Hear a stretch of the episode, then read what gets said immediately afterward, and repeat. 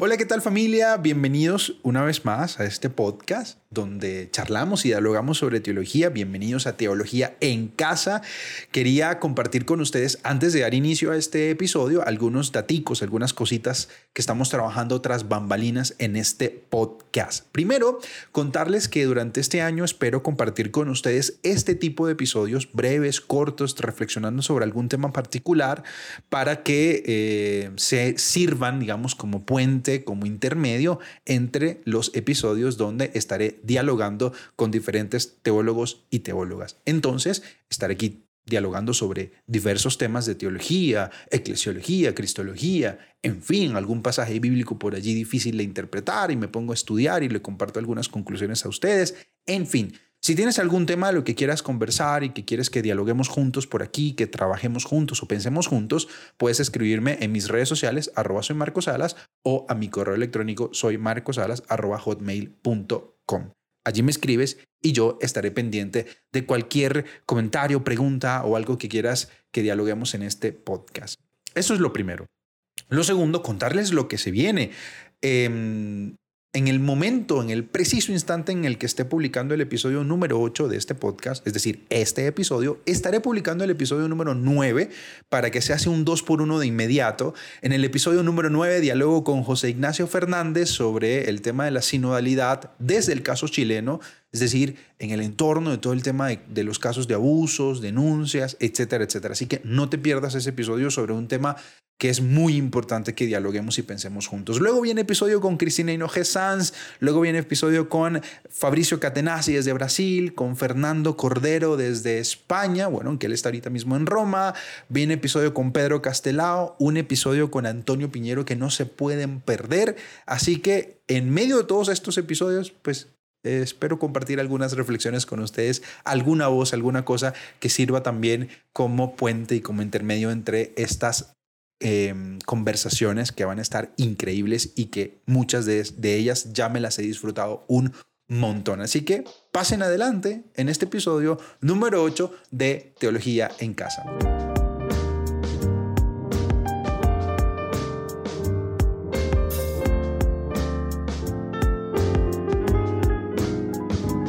Sínodo se puede reducir a un evento extraordinario, pero de fachada como si nos quedáramos mirando la hermosa fachada de una iglesia, pero sin entrar nunca. En cambio, el sínodo es un itinerario de discernimiento espiritual efectivo, que no emprendemos para dar una buena imagen, una imagen bonita de nosotros mismos, sino para colaborar mejor con la obra de Dios en la historia. Esto ha dicho el Papa Francisco sobre el sínodo. Y yo quisiera empezar eh, este episodio de reflexión pensando en el tema de la sinodalidad y del sínodo, porque creo que hay detalles y cosas que no hemos pensado todavía o que creo que no estamos poniendo como en el núcleo de nuestras reflexiones, repito, de lo que he visto y de las eh, comunidades que he acompañado y con las que he compartido. ¿Se fijaron ese detalle importante? No estamos en un tiempo de sinodalidad y de sínodo, porque además tiene que seguir después de este sínodo y tiene que seguir reflexionándose en la iglesia este tema, por supuesto, no tiene una temporalidad, pero ahora que se ha puesto como en el centro y en el núcleo de la reflexión teológica, pastoral e y espiritual de la iglesia, pienso en algo que es esencial, que es muy fuerte, creo que incluso crudo, pero que hemos olvidado. No emprendemos este camino de sinodalidad para dar una buena eh, imagen de la iglesia. Dice el Papa Francisco, para dar una imagen bonita de nosotros mismos. Y creo que en el núcleo de muchas reflexiones, frente a temas, por ejemplo, como los casos de abuso, cuando la gente no habla, cuando la gente no menciona estos temas, cuando se pasa por la orillita sobre estos temas, en el fondo hay una idea de qué chévere el sínodo, qué bonito, mira que ahora somos incluso más que una democracia, mira que ahora somos, ahora sí nos escuchamos, ahora sí vamos a tomar decisiones juntos, pero es que eso no es para la gente de afuera de la iglesia. Es decir, si hay medios de comunicación fuera de la iglesia que pues sacan estas noticias del sínodo y, y de alguna manera alaban la reforma del Papa y las intenciones de transformar algunos asuntos de la iglesia, pues chévere, pero en el fondo no lo estamos haciendo por eso. Entonces cuando yo veo que algunos cristianos y cristianas, seguidores y seguidoras de Jesús en el entorno de esta comunidad llamada Iglesia Católica, evitan hablar de unos temas y al mismo tiempo hablan de sinodalidad, pues me parece una perfecta incoherencia. Porque no estamos haciendo este camino de sinodalidad para dar una imagen bonita de nosotros mismos. Al contrario, estamos en este punto importante para reconocer las heridas que la propia iglesia ha causado. De hecho, eh, Cristina Hinoje Sanz, que también va a estar con nosotros en este podcast, ese mismo sábado 9 de octubre del 2021 en, en Roma, en el momento de reflexión para inicio de todo este proceso sinodal, decía lo siguiente, somos heridos caminantes llenos de esperanza, confianza y amor en el Dios que no nos abandona. Ajusta su paso al nuestro, al ritmo de la acogida, del perdón y de la gracia. Estamos ante ti, Dios nuestro, como una iglesia herida, profundamente herida. Hemos hecho mucho daño a muchas personas y nos lo hemos hecho a nosotros mismos. Venimos desde hace siglos confiando más en nuestros egos que en tu palabra. Hace tiempo olvidamos que cada vez que no te dejamos caminar a nuestro lado, somos incapaces de mantener el ritmo, el rumbo adecuado. Y yo vuelvo a lanzar la pregunta. ¿Por qué nos cuesta tanto entender que este momento extraordinario, que este momento de gracia, que este momento del Espíritu que ha sido convocado por el Papa Francisco para toda la iglesia, este momento de sinodalidad, ¿Por qué nos cuesta tanto entender que es un tiempo también para reconocer que somos una iglesia herida que al mismo tiempo ha herido a un montón de gente? Es como una tentación que tenemos de, ahora miren, que ahora sí dialogamos, ahora sí nos escuchamos, ahora sí todos, eh, eh, sacerdocio común de los fieles, ahora sí vamos a vivir eh, la, sinodalidad y la, y la verticalidad y vamos a charlar. Mira que un obispo tal escuchó a su gente. Eso no es, no es una noticia, eso es lo que debería ser comúnmente. De, hecho, estamos haciendo un proceso sinodal porque es que no hemos aprendido a ser sinodales. Tan, tan, grave es esto que hemos tenido que ponerlo en el centro de nuestra reflexión teológica, pastoral y espiritual, porque es que sigue habiendo queridos hermanos que, toman decisiones sin consultar a los demás, queridos hermanos que se creen más que el pueblo de Dios, se creen fuera del pueblo de Dios, ¿sí? O personas que creen que eh, ciertos personajes de las comunidades son más importantes que ellos mismos y, no tienen capacidad de ser críticos o de pensar o de proponer otra cosa o de poner su voz también como parte del diálogo y de esta sinfonía de voces. Entonces yo me pregunto, o sea, ¿por, qué no hemos asumido que esto es una realidad de nosotros? La sinodalidad no es para evadir estos temas. La sinodalidad no es para que ahora entonces todos demos opiniones y hagamos encuestas de las opiniones de todos, sino también para reconocer y sobre todo reconocer que hemos confiado, preciosamente Cristina Hinojosa, hemos confiado excesivamente en nuestros egos, en nuestras estructuras, lo dice el Papa Francisco también tantísimas veces. Hemos confiado mucho más en nuestras estructuras que en la palabra de Dios, que en el Señor que nos acompaña. Y entonces, en nombre de esas estructuras, que es lo grave, hemos preferido mantener una fachada, una imagen bonita, no hay que cuidar la estructura, hay que cuidar la fachada y hay que defenderla, dicen algunos. No hay que defender a la iglesia de los ataques. A ver, muchos de esos tienen sentido. ¿Y la sinodalidad para qué es? Pues para que nos demos cuenta dónde, dónde, dónde, dónde empezó eso. ¿En qué sistemas, en qué teologías, en qué pastorales y en qué espiritualidades se permiten cosas contrarias a la buena noticia de Jesús? Entonces, no emprendemos este camino para que al final de este camino sea una iglesia más bonita. No, no, no. ojalá, y está bien, pero no ese es el objetivo de esto. No el, el objetivo no es que ahora nos miremos de nuevo al ombligo y digamos, mira qué bonita la iglesia. Y que se la presentemos al mundo así, mira qué inmaculada, qué bella, qué profunda, qué... No, no. El mundo está deseoso también de una iglesia que sea capaz de reconocer sus errores, que sea capaz de reconocer sus heridas somos una iglesia herida que al mismo tiempo ha hecho mucho daño a muchas personas. Y es por no aceptar esa realidad que hoy tantísimas personas no confían en la buena noticia de Jesús y por supuesto tampoco en la estructura. ¿Hasta cuándo, familia? Vamos a estar defendiendo estructuras que van en contra del Evangelio de Jesús. De hecho, el cardenal Mario Grec, les invito a ver ese, ese video o a leer el documento les escribió, les envió un mensaje a los obispos de Estados Unidos con las implicaciones de la sinodalidad. Yo publiqué en mi Instagram un post sacando algunas de esas implicaciones y en una de esas dice lo siguiente. La sinodalidad exige la asunción de responsabilidades y la disposición a reconocer con toda humildad los modos en que la iglesia hiere a los hombres y mujeres y a los niños y familias. ¿Entienden por qué empecé con lo de Papa Francisco? No emprendemos este camino para dar una imagen bonita. Y por otra parte, dice el carnal Mario Grec, pues la sinodalidad exige ¿sí? una disposición a reconocer con total humildad los modos en que la iglesia hiera a los hombres y mujeres y a los niños y familias. Es que me parece realmente escandaloso cuando hay hermanos y hermanas que, no son, que son incapaces de reconocer esto, que son incapaces de ser críticos frente a, las, frente a la estructura y frente a los modos en los que la iglesia hiere a los hombres y mujeres y a los niños y familias. Repito, el caso de abusos es uno, pero eso se despliega en tantos otros horizontes y tantas otras realidades y estamos en este camino sinodal para escuchar las voces que nos pueden ayudar a entender los modos en los que la iglesia está siendo contraria a la buena noticia de Jesús. Los modos en los que la iglesia, en vez de anunciar el reino de Dios y hacer lo posible y, propiciarlo en medio de las realidades humanas, lo que hace es servir a otros propósitos. Y en ese propósito y en ese camino hiere a hombres y mujeres, a niños y familias. Y los ejemplos son infinitos. Yo estoy seguro que tú tienes. Es más, si quieres compartirlos conmigo por privado, me puedes escribir y yo con mucho gusto te leo. Los ejemplos son infinitos de hombres y mujeres sedientos de buena noticia, apasionados por la propuesta de Jesús, que cuando llegan a la iglesia se sienten incapaces de poder pertenecer por diversas razones.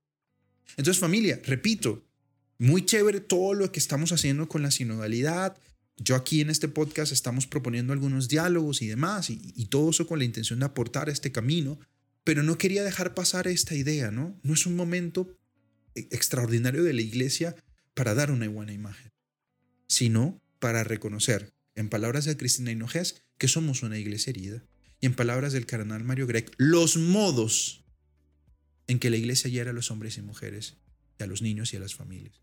Ser incapaces de reconocer los modos en tu comunidad, eh, denota que esto no se está viviendo a cabalidad.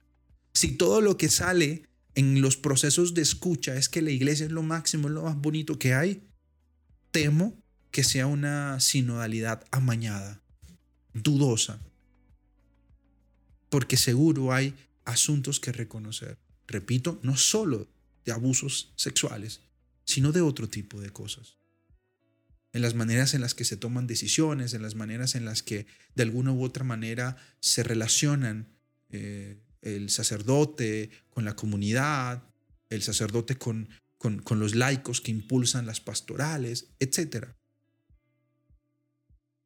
Por eso, hace unos tiempos, hace unos meses atrás, unas semanas atrás, yo escribía por Twitter que la sinodalidad se pervierte si este camino juntos si esta escucha mutua no se abre a las personas afectadas por la eclesiología clerical y autoritaria que el mismo camino sinodal quiere reformar. Repito eso, la sinodalidad se pervierte si este camino juntos, si esta escucha mutua no se abre a las personas que han sido afectadas, ¿sí? lo decía en, palabras del Mario Grec, de Cardenal Mario Grec, los modos en los que la iglesia hiere, estas personas afectadas por esos modos, por esa eclesiología clerical y autoritaria, tenemos que escucharlos a ellos.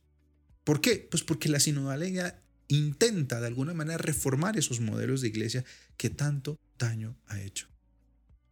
Entonces, bueno, tú me dices, Marco, mira, lo que pasa es que de verdad en mi comunidad no hay, no, no, no, no se escucha. Bueno, pero es que hay que, incluso me parece a mí, poder abrir ese panorama.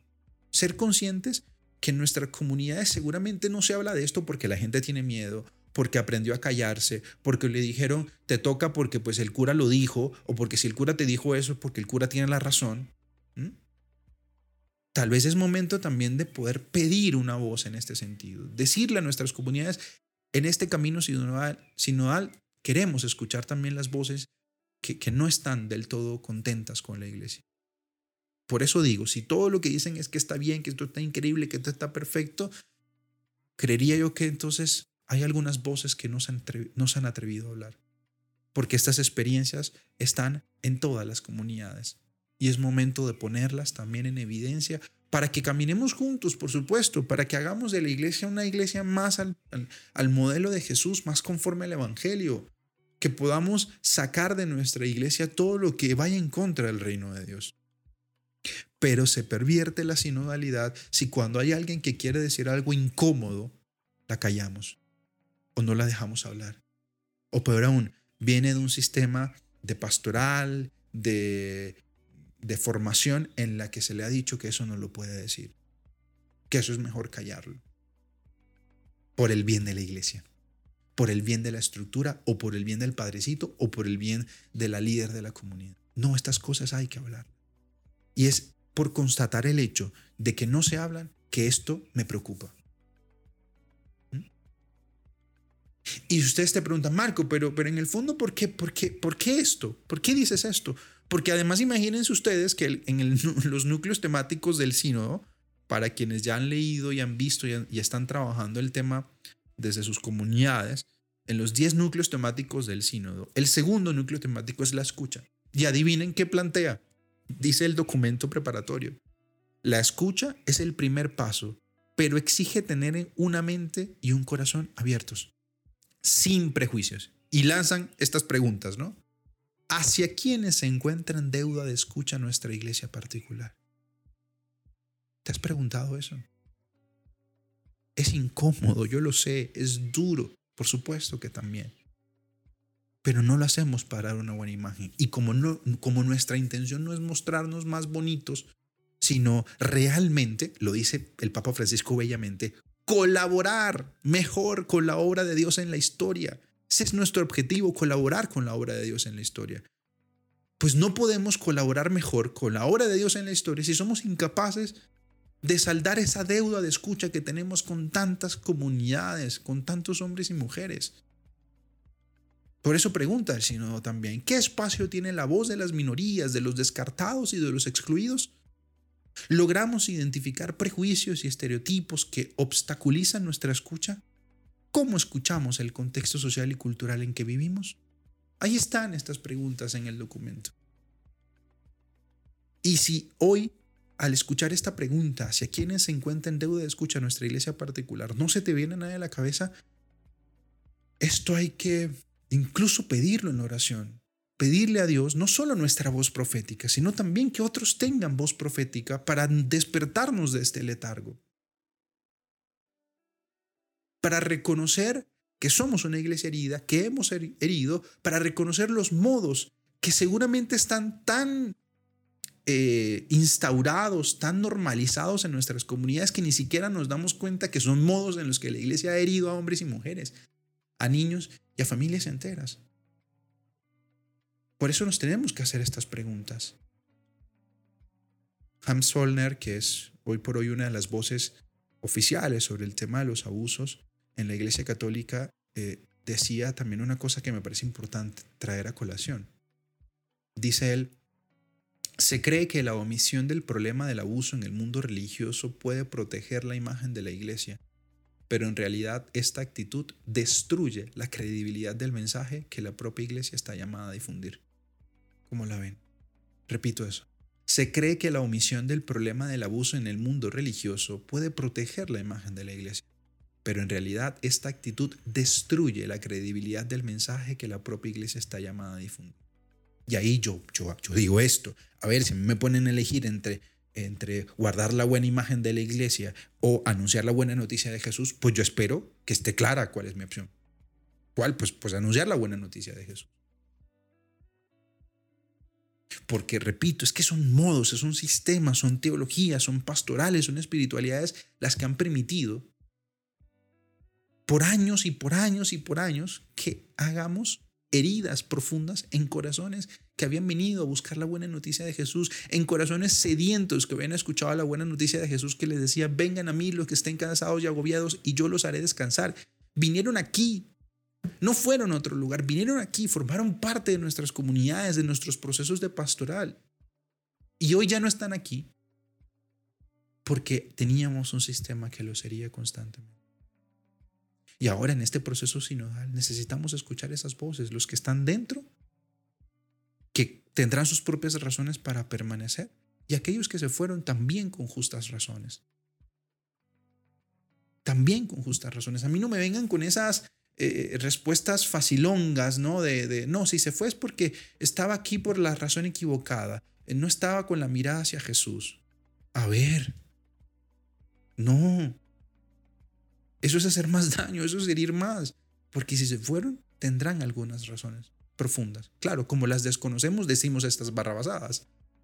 No, es que no tenía la mirada puesta en Jesús y entonces es en los hombres. No, pero es que familia, ¿con quién uno hace comunidad? Pues con los hombres y mujeres que forman parte de esta comunidad de seguidores y seguidoras de Jesús.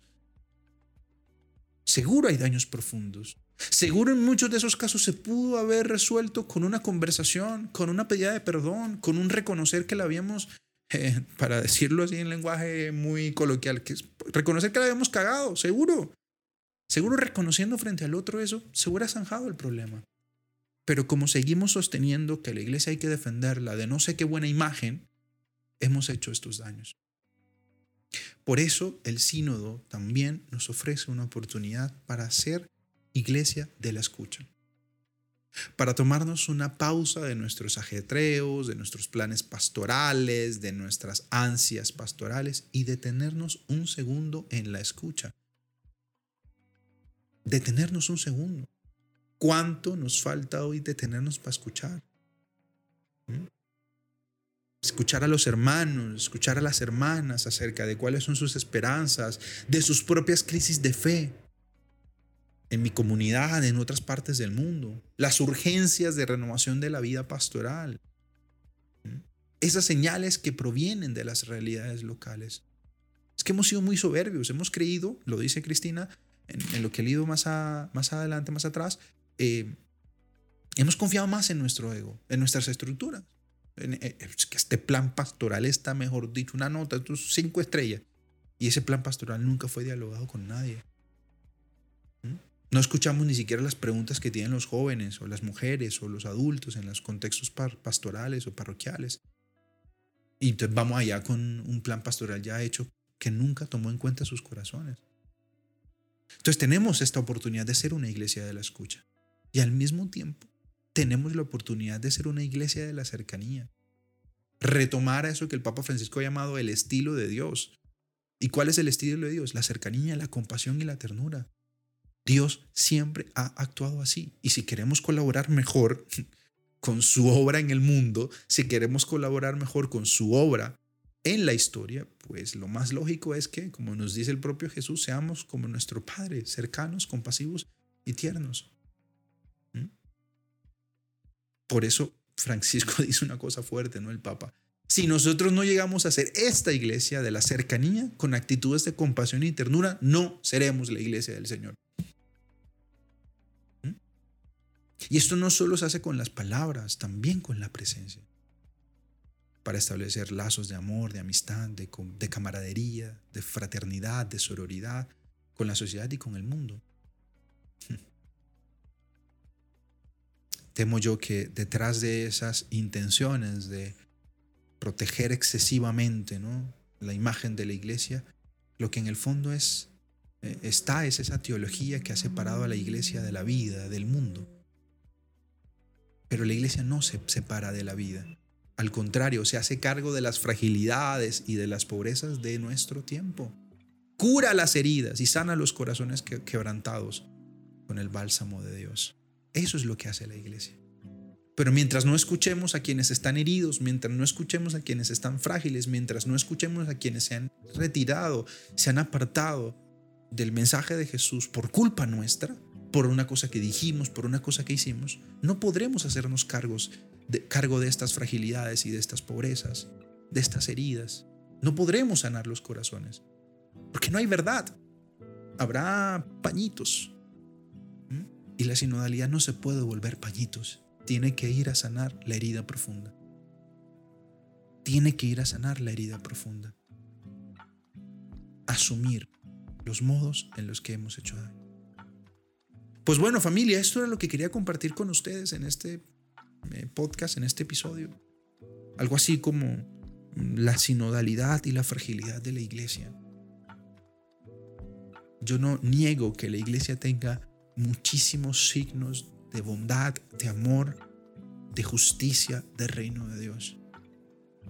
Pero creo yo que estaríamos haciendo falta a este momento particular que el Espíritu nos regala si al salir de estos procesos no sabemos reconocer las heridas que hemos provocado. Y de pronto con, con total humildad y certeza y, y libertad, yo creo, de pronto no las reconoces, está bien. Pero búscalas, abre caminos, sé consciente de que probablemente en tu comunidad haya alguien que esté herido. Yo soy el primero que ha estado herido por la iglesia. Yo el primero. En reconocer que la iglesia me ha hecho daño, me ha herido en muchas cosas.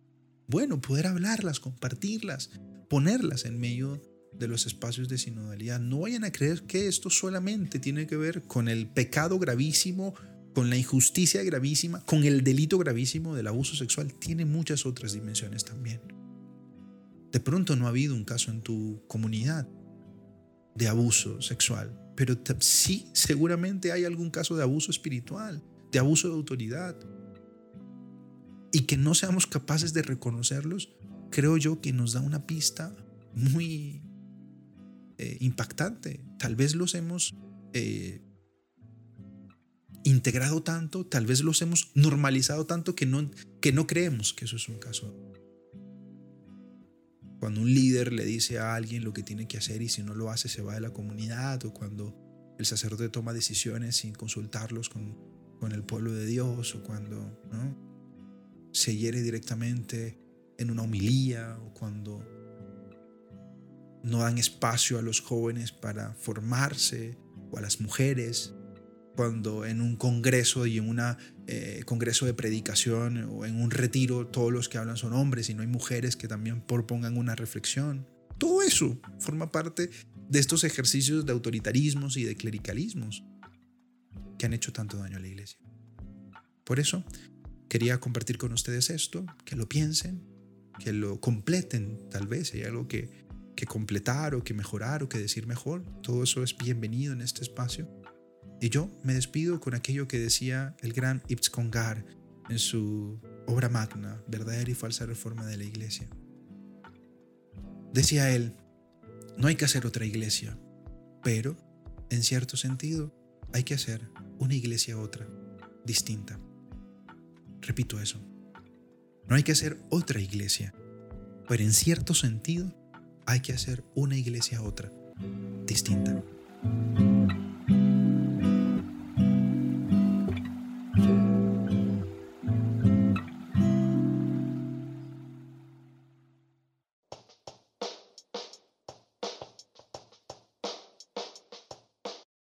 Hola, ¿estás allí? Oye, gracias por escuchar este episodio, por hacerte parte de este espacio de diálogo y de reflexión. Deseo de todo corazón que lo compartido aquí se siga elaborando, reflexionando a partir también de tu propia voz, de tus propias búsquedas. Gracias por estar aquí en este episodio número 8 de Teología en Casa y recuerda que nos vemos por todas las redes sociales en arroba soy Marco Salas o en mi correo electrónico soy marcosalas arroba hotmail.com. Será hasta una próxima ocasión y espero que nos acompañes en todos los episodios que vienen en este podcast que espero también te disfrutes un montón. Cuídate mucho, sigamos haciendo posible el reino de Dios y todo lo demás vendrá por añadidura.